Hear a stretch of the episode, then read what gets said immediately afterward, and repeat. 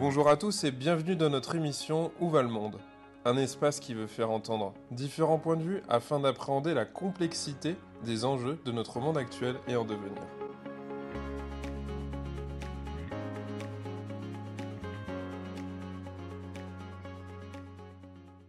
Alissa Pellatan, bonjour. Bonjour. Vous nous recevez aujourd'hui dans des locaux un peu spéciaux, vous allez nous en parler. On va discuter d'entreprise sociale et de responsabilité sociale ou sociétale des grands groupes. Pour commencer, je vais vous laisser vous présenter à notre public. Merci Maximilienne. Je suis américaine euh, et aussi française, euh, avocat de plusieurs barreaux, donc aux États-Unis et à Paris. Euh, je suis euh, du coup aussi fondateur d'un cabinet d'avocats spécialisé dans les entreprises sociales et les entreprises impact. Donc on accompagne exclusivement euh, des entreprises impact avec leurs besoins juridiques. Et il y a à peu près sept ans, j'ai décidé de créer un collectif d'avocats engagés qui croient dans un monde meilleur et qui souhaitent apporter notre connaissance et notre expertise pour rendre le monde meilleur. Donc, euh, présidente et puis aussi présidente de plusieurs autres associations, l'échange durable, et aussi un, collectif d'avocats internationaux qui s'appelle euh, Global Alliance for Impact Lawyers, et aussi B Corp France. Euh, donc, je fais plein de choses et aussi chargée de cours pendant 10 ans aux États-Unis et en France pour le droit comparé. Donc, le plus important, c'est que si je suis maman de deux enfants de 3 et 5 ans. Très bien.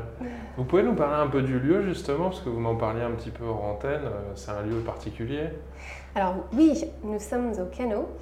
C'est un lieu euh, de l'économie solidaire. Et dans, le 19e arrondissement à Paris. Exactement. Ouais.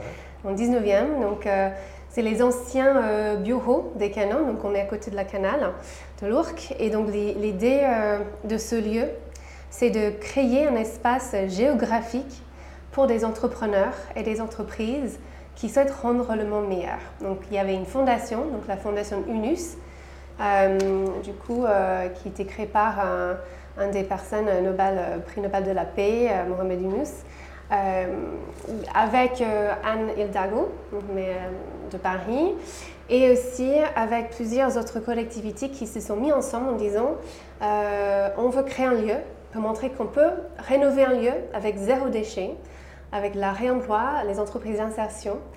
Et l'idée, c'est de rassembler ce monde pour pouvoir euh, créer du lien, pour avoir des formations, se mettre en commun euh, des expertises. Et aussi, euh, dans ces lieux, il y a ce qu'on appelle le AES, c'est l'ESS 2024. Donc, c'est une, groupe, une équipe qui crée du lien entre des entreprises sociales pour ensuite ils puissent répondre à, des appels d'offres pour les JO 2024. D'accord, ok.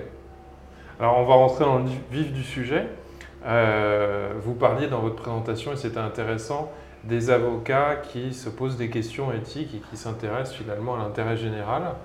On pourrait vous taquiner en vous disant que ça, ça, pourrait paraître antinomique, donc je vais continuer sur cette antinomie supposée. C'est quoi les critères et la définition d'une entreprise sociale selon vous? Parce que c'est deux termes qui peuvent euh, encore paraître antinomiques. On associe souvent l'entreprise au capitalisme, donc une entreprise sociale. Ça veut dire quoi euh, pour nos auditeurs? C'est une très bonne question. Peut-être avant de parler de la définition, il faut situer, se situer ces entreprises dans l'économie euh, française. Donc les entreprises sociales représentent à peu près 10% du PIB. Euh, ils ont euh, à peu près, ils sont composés des différents types de structures juridiques, des associations, des coopératives, des fondations, fonds de dotation et des sociétés commerciales depuis 2014. Euh, ils sont dans cette économie sociale et responsable, donc c'est l'économie sociale et solidaire, et qui aussi embauche 10% des salariés en France et qui euh, aussi a euh, plus de 200 000 euh, structures et des établissements employeurs. Donc c'est quand même une très grande partie et dans la fibre de la société française. C'est une économie qui existe depuis le 19e siècle. Mhm. Donc pour la première fois dans la loi, en 2014, on a défini ce que c'est l'économie sociale et solidaire et on a donné trois critères pour qu'on puisse définir ce que c'est une entreprise sociale. Donc en France, une entreprise sociale, c'est une entreprise qui bah, remplit trois critères, trois conditions. Donc le premier, c'est de poursuivre un but autre que le seul partage de bénéfices. Donc on ne peut pas créer une, entreprise pour, avoir, pour partager le bénéfice seulement. Le deuxième critère, c'est euh, une gouvernance participative et démocratique, donc d'impliquer les salariés dans la prise de décision, dans les instances euh, décisionnelles. Mhm. Et le troisième critère, c'est euh, une gestion qui permet de réinvestir les bénéfices pour une activité, ce qu'on appelle une activité d'utilité sociale, donc au moins 50% des bénéfices, si ce n'est 100%. Et une activité d'utilité sociale, selon la loi, est définie comme euh, une activité, une activité qui peut aider des personnes vulnérables, mhm. qui peut créer du lien social, mhm. qui peut éventuellement avoir euh, euh, bah, une lutte contre les exclusions pour objectif, la solidarité internationale ou même de concourir au développement durable. Donc c'est très large. Mais quand même, pour ces entreprises, ils croient que le profit, ce n'est qu'un moyen. Donc on n'est plus uniquement centré sur euh, faire encore plus d'argent pour faire plus d'argent, mais que ça serve à quelque chose, donc ça veut dire qu'on y mettrait du sens. Ça me fait penser à un exemple que j'aime beaucoup, dont j'ai entendu parler, une auto-école qui euh, fait des déplacements. Pendant une heure, vous apprenez, vous conduisez, mais en même temps, vous répondez à un planning de personnes du coin, et souvent des personnes âgées, qui ont besoin de se déplacer d'un endroit A à un endroit B et donc on va les chercher, on les amène à cet endroit B, on revient, ce qui ne change rien à l'activité de l'entreprise, mais qui, sert finalement la collectivité, l'endroit. On roule pas pour rouler, on roule et en même temps ça sert à quelqu'un. donc ça me fait penser à ça. Vous avez trois critères et vous avez dit que c'était la définition française. C'est un peu différent peut-être dans d'autres pays, c'est ça? Tout à fait. au, niveau européen, la définition euh, qui était donnée, euh, comprendre un aspect entrepreneurial. Donc il faut avoir euh, une activité économique, donc de vente de prestations ou de biens. Alors qu'en France, l'article 1 de la loi permet à des associations, donc des actes traditionnels, des, mutuelles et des coopératives et des fondations, de se prétendre d'être une entreprise sociale, ce qu'on appelle une entreprise de l'économie sociale et solidaire, sans pour autant avoir besoin d'une activité économique. Donc ça, c'est une spécificité française alors? Oui, tout à fait. Dans toute l'Europe?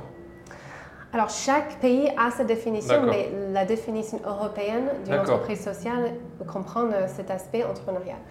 Et aux États-Unis, c'est vrai qu'on n'a pas euh, ce côté OSS. Euh, Justement, c'est très intéressant que vous ayez un pied là-bas. Donc, oui, tant qu'à faire, autant en parler. On n'a pas cette définition. Est-ce qu'on a cette culture déjà? Est-ce qu'on a cette envie? Est-ce qu'on a cet engouement qui commence à venir en France? Est-ce que vous êtes précurseur aux États-Unis ou pas? Vous êtes en retard? Comment ça se passe? C'est une très bonne question. Euh, il y a plusieurs euh, niveaux de compréhension de ce que c'est une entreprise sociale. Je dirais qu'aux États-Unis, on a une culture philanthropique très forte, très ancrée. Les fondations qui ont toujours existé, etc. Exactement, les OSP, les organismes sans but lucratif, euh, les non-profit mhm. corporations. Euh, et c'est le fibre de notre euh, société aux États-Unis. Mais euh, nous n'avons pas cette notion de ce qu'on appelle une entreprise sociale avec cette inclusion, bah, cette inclusion des parties prenantes et notamment des salariés. Ce n'est pas très fréquent.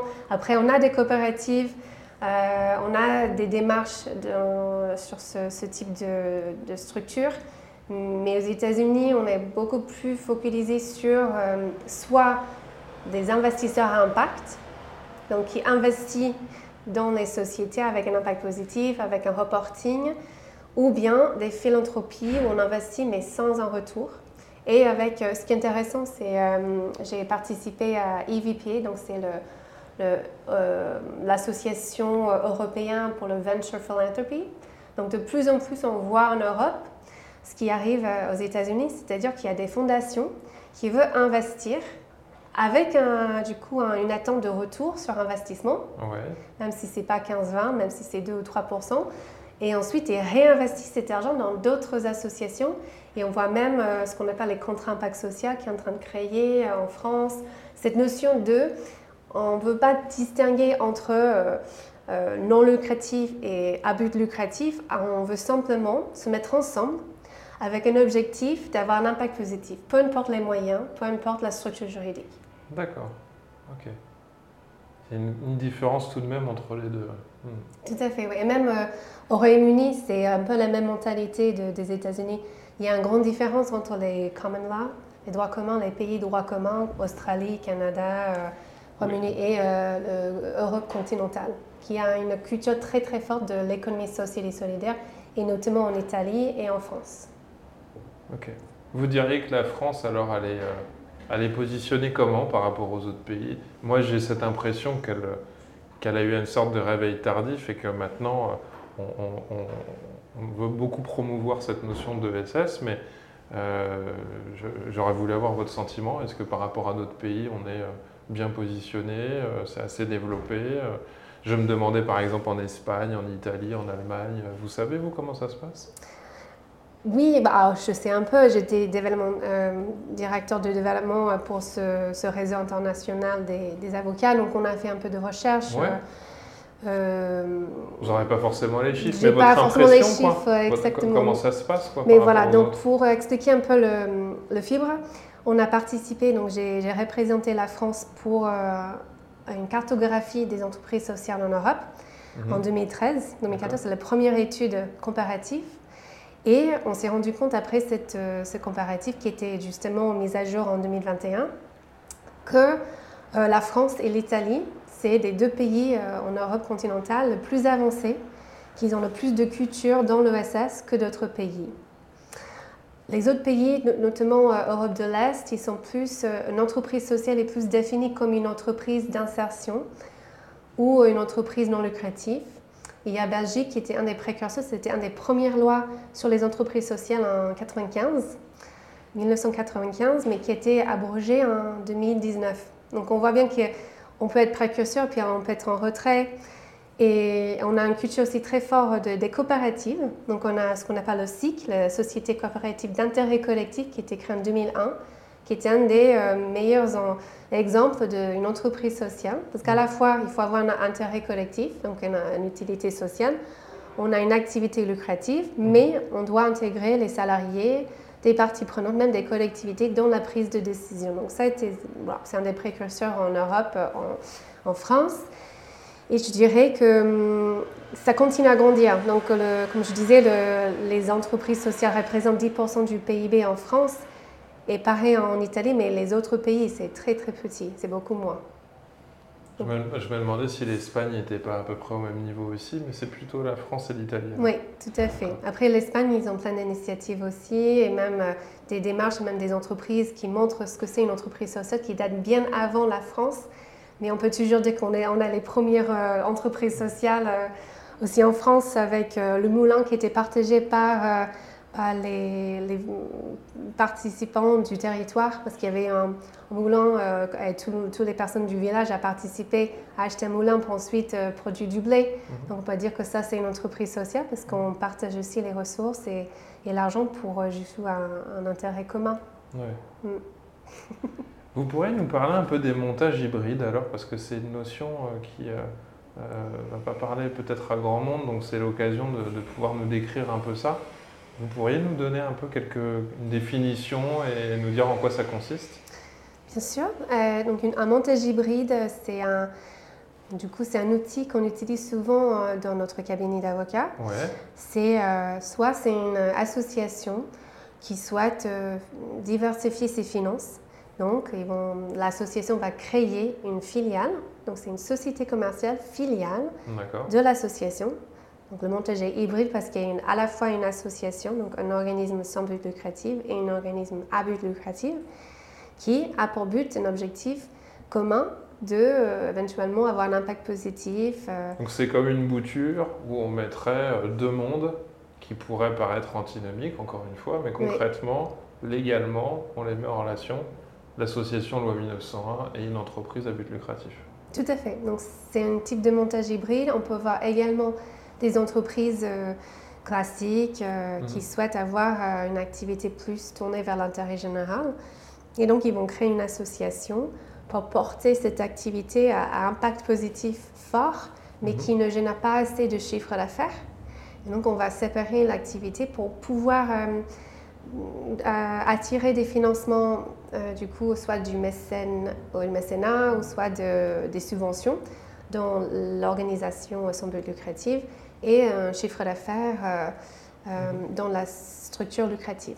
Ça se fait de plus en plus, ça? Ah oui, c'est c'est incroyable. Ça fait dix ans que j'ai monté le cabinet. Et au début, euh, on a, je pense qu'un des premiers montages hybrides, c'était en 2010. Et depuis, euh, je vois presque tous les mois des gens qui me contactent pour faire un montage hybride. Parce que ah, c'est vrai qu'il y a de moins en moins de subventions. Il y a toujours cette notion de vouloir euh, comment je peux faire pour avoir le plus d'impact. Et finalement, quand on a des financements qui viennent à la fois bah, des investisseurs et un chiffre d'affaires, mais aussi des subventions et bah, du mécénat, Finalement, ça permet d'avoir un, plus grand impact, surtout quand on veut changer d'échelle. Parce que quand on vous entend, on pourrait se dire que euh, la sensation que ça me fait depuis tout à l'heure, ce serait que la majorité des gens essaieraient d'avoir un impact positif sur cette planète. On pourrait aussi imaginer que le montage hybride, il a peut-être un intérêt sur le plan financier aussi pour l'investisseur. Je me demandais. C'est peut-être plus, c'est peut-être intéressant comme levier financier pour pouvoir obtenir du capital. Non? Oui, tout à fait. C'est encore une fois, une, société est créée pour pouvoir partager le bénéfice. Mhm. Après, ce que, ce que, la loi de 2014 a créé, c'est euh, deux labels. Enfin, je dirais c'est c'est un label, un agrément qui permet d'avoir une société commerciale, mais euh, qui répond à ces trois critères d'une entreprise de l'OSS. Donc, un label qui la mentionne entreprise de l'OSS. Donc, même si on est dans une démarche capitalistique d'attirer bon, un chiffre d'affaires, on met ensemble quand même cette démarche de dire ben, je vais obtenir la mention entreprise de l'OSS mhm. pour garder ben, cohérence entre les valeurs de l'association et la valeur de ma filiale. Mhm. Et puis le deuxième euh, là-bas, c'est un agrément, donc c'est l'agrément entreprise solidaire d'utilité sociale. Et donc il ajoute deux critères euh, supplémentaires à ces trois euh, piliers. D'accord. Notamment le, ben, la limitation sur l'échelle de salaire et euh, bah, qui permet d'avoir. Vous avez des détails là-dessus Oui, alors donc c'est. Quelques éléments. Bien sûr. Une limitation du salaire. Oui, donc du coup, dans une entreprise solidaire d'utilité sociale, le salaire le plus bas, enfin, pardon, le salaire le plus haut ne peut pas dépasser 10 fois le SMIC ça euh, ressemble à des, propositions politiques qui ont été faites euh, par certains. Bah, à l'époque, c'était 20, 20, fois le SMIC et là, ils ont réduit à 10. Parce que c'est vrai que ben, quand on est dans l'ESS et dans une grande association, on, hmm. ben, on aimerait bien payer euh, hmm. des, salariés le, salaire qui leur convient et qui correspond à leur expérience. Donc pour celui qui est tout en haut, c'est 10 fois le SMIC maximum. C'est le premier critère pour avoir ce label. Voilà. Deuxième critère, c'est le, moyen des cinq salaires les plus hauts ne peut pas dépasser sept fois le SMIC. D'accord. Et puis ensuite, il faut montrer que le fait que vous, cherchez un impact positif, euh, ça a un impact négatif un peu sur la rentabilité. C'est-à-dire qu'on peut, lorsqu'on va euh, embaucher euh, des chômeurs d'insertion, donc des chômeurs de longue durée, bah forcément, bah, ce pas les meilleurs candidats pour en, tant que salarié. Donc du coup, on va avoir peut-être une productivité un peu moins mhm. qu'une entreprise classique. Et du coup, grâce à cet agrément, on peut avoir des financements de l'État, on peut avoir une préférence sur les marchés publics. Une compensation parce qu'on fait un effort. Exactement. si je, résume bien. Exactement, c'est ça. Et donc du coup, il faut aussi montrer que 66% euh, de, des charges d'exploitation sont dédiées à l'activité d'utilité sociale aussi. Je trouve ça intéressant parce que euh, dans tous les débats politiques, on entend, il y a toujours des bonnes volontés, et se pose toujours la question de qui va faire un effort. Et souvent, peut-être que c'est français d'ailleurs, ça j'en sais rien, mais on se dit, moi je veux bien faire un effort si l'autre il en fait. Et en fait, personne ne fait d'effort. Et on arrive souvent à l'idée qu'il faudrait une contrainte. Il faudrait forcer les gens, les contraindre et pas leur laisser le choix. Alors que souvent en France, on, on aime bien euh, euh, sortir l'étendard de la liberté, mais là on aimerait bien contraindre l'autre pour le bien collectif. Et en fait là c'est une façon détournée, non pas de contraindre, mais de venir proposer une compensation si on fait un effort qui est officiellement indiqué. Et, on vient féliciter les gens en leur disant bon bah, vous avez bien fait ça, et voici donc une récompense pour pouvoir continuer. Donc c'est une, façon d'avoir un renforcement positif plutôt qu'une une contrainte ou une punition, ce qui doit certainement avoir un bon effet. je pense que psychologiquement, c'est bien calé pour que les gens aient envie d'avancer. La, comment dire, on offre plutôt qu'on punit, quoi, tout simplement. Oui, oui, et c'est une démarche, je trouve, louable. Surtout, euh, on a cette même mentalité pour les labels comme B Corp ou comme pour Société à Mission, parce que c'est, on ne va pas punir les gens qui ne sont pas B Corp, on va simplement dire, ben, vous êtes B Corp ou vous avez décidé de mettre en place une démarche RSE, euh, une démarche euh, qui vise pour la responsabilité sociale de l'entreprise, et du coup, on va finalement flécher des investisseurs à impact pour pouvoir aussi investir dans votre société parce que vous avez pris l'engagement d'être plus responsable que d'autres entreprises. D'accord. Ben, justement, on va aller sur cette question, la responsabilité sociétale des entreprises. Alors, moi je dis toujours sociétale et sociale, bon, il y a les deux. C'est le fait pour une entreprise de garder à l'esprit, enfin je le résume comme ça, des préoccupations sociales et environnementales. Donc ça veut dire je fais des choses et ça va avoir un impact et il faut que j'y réfléchisse parce que je ne suis pas tout seul sur cette planète à devoir courir après mon seul profit égoïste. Donc il y a des gens autour de moi, c'est ça que ça veut dire. Je voulais vous demander, j'ai plusieurs questions, mais la première c'est, ça concerne qui la RSE Est-ce que ça concerne toutes les entreprises? Et je voulais savoir comment c'était réglementé concrètement. Vous pouvez nous, répondre, nous, nous donner ces éléments alors, donc, euh, la définition que vous proposez de la RSE, ça ressemble plutôt à la définition proposée par euh, la Commission européenne en 2001. D'accord, donc ça date alors Qui était repris en 2011. Et effectivement, c'était, euh, la définition, c'était une démarche volontaire de prendre en considération les impacts sur l'environnement, la société et aussi sur les salariés de l'entreprise. Et ce qui est intéressant, c'est bah, j'étudie ce sujet depuis une quinzaine d'années. Donc, euh, je connais, bah, j'ai visité la Commission européenne aussi en 2004 euh, et j'ai posé beaucoup de questions à l'époque et euh, ils ont ils n'avaient pas compris un peu ce que vraiment ce que c'était une RSE. Mais en tout cas, on savait que c'était une démarche volontaire. Donc, si on reprend cette définition, toutes les entreprises sont concernées, même au niveau personnel. Moi, en tant que consommateur, je peux aussi consommer de façon plus responsable. Je peux prendre le vélo, je peux éventuellement euh, mettre mes enfants euh, aussi dans une crèche euh, qui a aussi des engagements environnementaux. donc ça, on, est d'accord, tout le monde est concerné. Maintenant, et depuis le 2017 et surtout depuis le pacte vert, le Green Deal, l'Europe a modifié cette définition.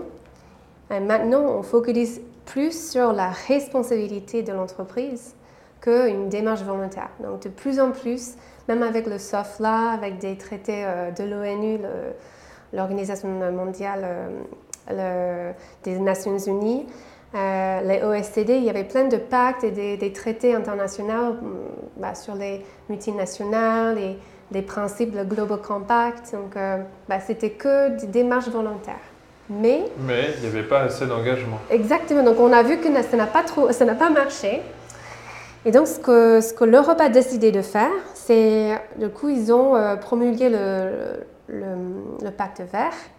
Et en 2021, le 24 juin 2021, c'est là, ils ont promulgué aussi la loi européenne pour le climat. Et dans cette loi, ils ont pris l'engagement de euh, réduire ses émissions par 55% d'ici 2030, donc il n'est pas très loin, et aussi d'être euh, neutralisé euh, climatique, d'avoir une, une neutralité pardon, climatique d'ici 2050. Bon, quand on prend ce type d'engagement, il faut bien agir. C'est merveilleux. C'est merveilleux. Après, mais ils se sont rendus compte qu'il devait avoir 350 milliards d'euros de budget supplémentaire pour faire ça. Hmm. Donc, pour pouvoir aussi ne pas faire cette transition tout seul, ils ont décidé de mettre en place un cadre réglementaire de plus en plus strict pour les entreprises pour qu'ils puissent flécher des investisseurs et des investissements dans ces entreprises dites responsables. De ce que ça a fait, donc, euh, ça a créé un, cadre réglementaire très strict. Donc il y a euh, bah, justement euh, euh, on a la promulgation de la, ce qu'on appelle la CSRD, il y a la NFRD, il y a la DDD, il y a le, éventuellement aussi la taxonomie verte, il y a plein d'acronymes. Euh, on peut se perdre dans toutes ces euh, réglementations qui ont été euh, aussi votées par la Commission européenne. Mais ce qu'il faut savoir, donc pour résumer tout ça, ce qu'il faut savoir, c'est qu'il y a deux types de démarches. Soit on est dans une démarche de reporting, donc il faut publier éventuellement mais les chiffres et aussi faire un reporting sur les enjeux et l'impact et les opportunités euh, extra-financiers. Soit on est dans une démarche où on doit agir, donc on va faire un mapping, une cartographie de nos risques et de nos impacts négatifs, et il faut agir pour réduire ces impacts. Donc c'est deux types de démarches. Donc il y a devoir de vigilance d'un côté, grosso modo, et CSRD de l'autre. Euh, dans cette démarche-là, maintenant, et même à partir de janvier 2024, les entreprises, donc les grandes entreprises et les entreprises euh, avec euh, plus de 250 euh, salariés ou des, même des PME cotées, maintenant même des sociétés à par action simplifiée, ces entreprises-là qui répondent à des critères, donc avec un certain chiffre d'affaires et un bilan, donc je pense que c'est 40 millions de chiffre d'affaires et 20 millions de total de bilan, il faut respecter ce cadre réglementaire. Donc ça, ça fait en sorte qu'en Europe, on est passé de 10 000 à 50 000 entreprises concernées. D'accord. Et en, en France, euh, on a à peu près euh, voilà, 500 entreprises, mais qui quand même représentent deux tiers de chiffre d'affaires euh, en France. Donc c'est non négligeable. Bah, on pourrait aussi se demander si toutes les entreprises jouent le jeu, parce que on n'a pas besoin de nommer d'entreprise ici, mais vous le savez, certaines entreprises s'affichent très fièrement comme hyper respectueuses de l'environnement, à tel point que ça devient un symptôme, et que quand vous grattez un tout petit peu, vous voyez que euh, euh, soit, enfin, on pollue complètement la nature à ce moment-là. Donc je me demandais s'il y avait euh, beaucoup de contournements de ces choses-là, si ça se contournait, si les entreprises jouaient le jeu. Vous voyez ce que je veux dire? Il y a, aussi bien l'entreprise qui va faire un effort et qui a cette conscience-là, mais il y a aussi des entreprises à, but capitaliste qui existent depuis longtemps, qui, euh, qui, dans une grande parade, nous font croire que, mais en fait, ne sont pas vraiment clean. Il suffit pas d'avoir un site internet avec une couleur verte d'avoir des gens de toutes les couleurs et de chanter des chansons euh, et de faire des publicités où on voit des volcans, où on boit de l'eau fraîche euh, pour dire qu'on respecte la nature. Il y a du concret après quand même. Tout à fait. Et donc moi, c'est cette question-là, c'est la question qui anime souvent les gens en fait. C'est la réalité du terrain. Quoi. Exactement, c'est une très bonne question et c'est notamment euh, un constat qui était fait au niveau européen. Et c'est la raison pour laquelle ils ont endurci euh, ce reporting. Parce que peut-être que tout le monde ne jouait pas le jeu. Exactement, parce qu'on avait déjà le DPEF euh, pour les grands groupes, euh, donc les reportings de extra-financiers, mais c'était un reporting qui n'était pas du coup n'est pas, pas, comparable en fait. C'est des, données qu'on peut donner, on peut choisir quel type de données on un, veut un reporting, c'est surtout que je donne des informations. Oui, exactement. Donc, euh, Et je suis pas. Euh, voilà, exactement. Donc, ce qui s'est passé, c'est qu'il y avait, euh, bah, notamment en France, une loi contre le greenwashing. Donc, c'est pour les consommateurs. Donc, on peut aussi être attaqué en justice si on ne respecte pas des critères, si on montre justement le couleur vert. Et finalement, c'est pour confondre les consommateurs.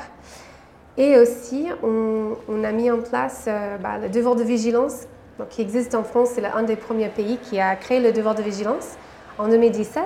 Et cette année, pour la première fois, il y a des entreprises qui sont attaquées en justice par les parties prenantes en disant que vous n'avez pas euh, mis en place euh, une prévention nécessaire pour ces impacts négatifs sur l'environnement, sur aussi les salariés, etc. Maintenant, c'est vrai qu'on ne peut jamais éviter le greenwashing ou éventuellement le social washing, mais euh, le cadre, euh, de nouveau cadre, si je, peux le, si je peux le dire, de CSRD qui rentre en vigueur en janvier 2024, donc l'année prochaine, et puis qui va euh, aussi être applicable pendant jusqu'à 2028 pour les grands groupes et pour les petites structures. ça crée un cadre très spécifique. Donc, ce n'est pas juste une question de faire un reporting sur des sujets dont on a envie. c'est un cadre qui va parler de modèle d'affaires, de voir quels sont les impacts négatifs euh, sur l'environnement et la société avec le modèle d'affaires. Il faut mettre en place euh, des indicateurs de performance, des KPIs et un plan d'action. Et si on ne respecte pas ce cadre-là, bon, il peut avoir des conséquences pour l'instant et on ne va pas attaquer si on respecte pas. Mais en tout cas, il faut avoir cette, ce report dans la report de gestion chaque année hmm. pour ces entreprises-là. Et ce qui est intéressant, c'est que maintenant, il faut aussi faire des reportings sur, sur, toute la chaîne de valeur. Donc, même si on a un grand groupe concerné par ce reporting, il faut quand même avoir des données euh, sur des, éventuellement sur les fournisseurs, les distributeurs, donc les petites structures. Donc finalement, j'ai l'impression, et après c'est qu'une impression, qu'en 2024, et à partir de 2024, ça va, ça va entraîner beaucoup plus d'entreprises dans cette reporting, hmm. même s'ils ne sont pas forcément concernés, concernés directement. Et ça va permettre aussi de mettre en lumière des écarts entre ce qu'on dit sur le site web et finalement les chiffres qu'on produit. Donc je pense que c'est une très bonne chose de pouvoir euh, encadrer plus ces démarches et justement pour éviter, pour réduire ces greenwashing. Mais c'est inévitable, si je peux le dire en même temps. Mmh. qui, qui, qui, gère tout ça finalement? Parce que je me disais, en plus, ça demandait du, des sous et du temps et, et, peut-être des vérifications. Donc, euh, euh, là, enfin, je, prends l'ESS au mot et j'interroge je, sa, sa possibilité d'aller vérifier la véracité des choses. Parce qu'il faut du monde pour ça, en fait. Exactement. Donc, euh, bah, comme pour les DPEF, euh, euh, déclaration de performance extra-financier, qui sont déjà en vigueur en France, il faut qu'il y ait un, OTI, donc un organisme tiers indépendant qui vérifie les données produites. Et il y a assez par rapport au nombre de d'établissements, entre guillemets, à vérifier, à contrôler, à accompagner? Il y a assez de, de monde pour ça? Ah oui, oui, oui. Non, mais ça, bon, c'est déjà, ils ont des méthodologies en place, euh, euh, notamment l'AFNOR. Euh, c'est mhm. assez encadré. Mhm. mais ce qui était un peu piège avant, donc du coup, cette nouvelle directive, c'est qu'il n'y avait pas vraiment de comparatif. Donc on peut, on, on peut déclarer, et finalement, si on ne peut pas être comparable, on ne peut pas comparer ce qui est comparable, mais à partir de 2024, il va y avoir des standards par industrie qui vont être créés pour qu'on puisse avoir un, benchmark de là où nous sommes en tant qu'entreprise et là où nous devons être avec nos pairs. je pense que ça va créer plus de, aussi de, cohérence et, euh, bah, aussi plus de facilité pour euh, vérifier ces informations. Donc je pense que c'est une très bonne chose. Après, il y a aussi cette démarche de dire que, bon, on a soit une démarche cadre réglementaire, donc on est contraint, on est presque obligé de le faire. Et puis on a une démarche, comme vous dites, euh, plus euh, positive, où on dit on a envie que les gens rentrent dans une démarche parce qu'ils ont envie, ce mmh. qu'ils trouvent. Le... Et donc ça, c'est plutôt des démarches de société à mission, B Corp et d'autres labels comme Lucie. Enfin, il y a une vingtaine de labels qui existent en France qui permet justement, même si on n'est pas obligé de faire un reporting, on décide de faire un reporting parce qu'on veut montrer que c'est important pour nous. J'entends. Je vais aller sur une dernière question pour notre émission et je pense que ça va être intéressant d'avoir votre point de vue. Alors Alissa Pelator, selon vous, où va le monde? Alors, où va le monde? Euh, Le monde est en train de bouger. Donc, il y a une transformation. On dit que même c'est la révolution industrielle, c'est la troisième révolution industrielle qu'on est en train de vivre en ce moment on voit une accélération de la technologie, aussi des réseaux sociaux, tout ce que ça peut engendrer, qui peut parfois créer de l'isolation, un peu de l'individualisme, parfois aussi de cette recherche à tout prix du profit. Ça existe toujours dans le capitalisme dans notre économie. Il y a un deuxième mouvement que je vois depuis une vingtaine d'années. C'est un mouvement où les acteurs de l'économie et même les personnes physiques, les personnes de l'économie, décident de mettre euh, au cœur de leur démarche des valeurs humaines, un cœur de, la bienveillance, de la générosité. Ces deux mouvements ensemble, et même on peut dire que le mouvement de la révolution, la troisième révolution industrielle, c'est pour euh, neutralité carbone de la société. Bon, ce qu'on peut constater, c'est que c'est en marche, c'est un mouvement. Moi, je vois deux chemins. Je pense qu'on est au croisement de deux chemins. Et chaque personne doit décider quel chemin prendre. Il y a le, chemin où on va continuer à accélérer, avoir euh, même l'intelligence artificielle, la technologie est le plus important, le profit, la richesse à tout prix. Ça, c'est là où on va définir le sens de notre vie. Et aussi, pourquoi on est là sur Terre. Soit, deuxième chemin, c'est de, rentrer dans ce mouvement des entreprises sociales responsables, même des, des personnes responsables qui décident de dire que le profit, ce n'est qu'un moyen et qu'on est là, pas forcément pour être le plus riche, le plus important, avec le plus de pouvoir, mais peut-être il y a une raison d'être qui est différente, peut-être une mission pour laquelle on est sur Terre, qui dépasse l'argent, qui dépasse les intérêts égoïstes et qui dit, bon, qu'est-ce que je peux faire maintenant pour avoir un impact positif dans ce monde? Que ce soit éventuellement de faire un don à une association ou de créer une entreprise sociale. Et on aura le choix. Donc chaque personne aura ce choix à un moment donné. Et moi, j'ai fait mon choix avec la création de mon cabinet d'avocat euh, euh, il y a dix ans. Et, euh, j'encourage à, toutes les, les, personnes qui écoutent et même à, vous, Maximilien, de, de, bah, de, prendre le choix aussi. Mais, en tout cas, moi, j'ai fait mon choix et j'espère que vous aussi. Alissa Penatan, merci pour vos réponses, c'était clair et puis c'était inspirant. Voilà, c'est tout ce qu'on demandait. Merci. merci beaucoup.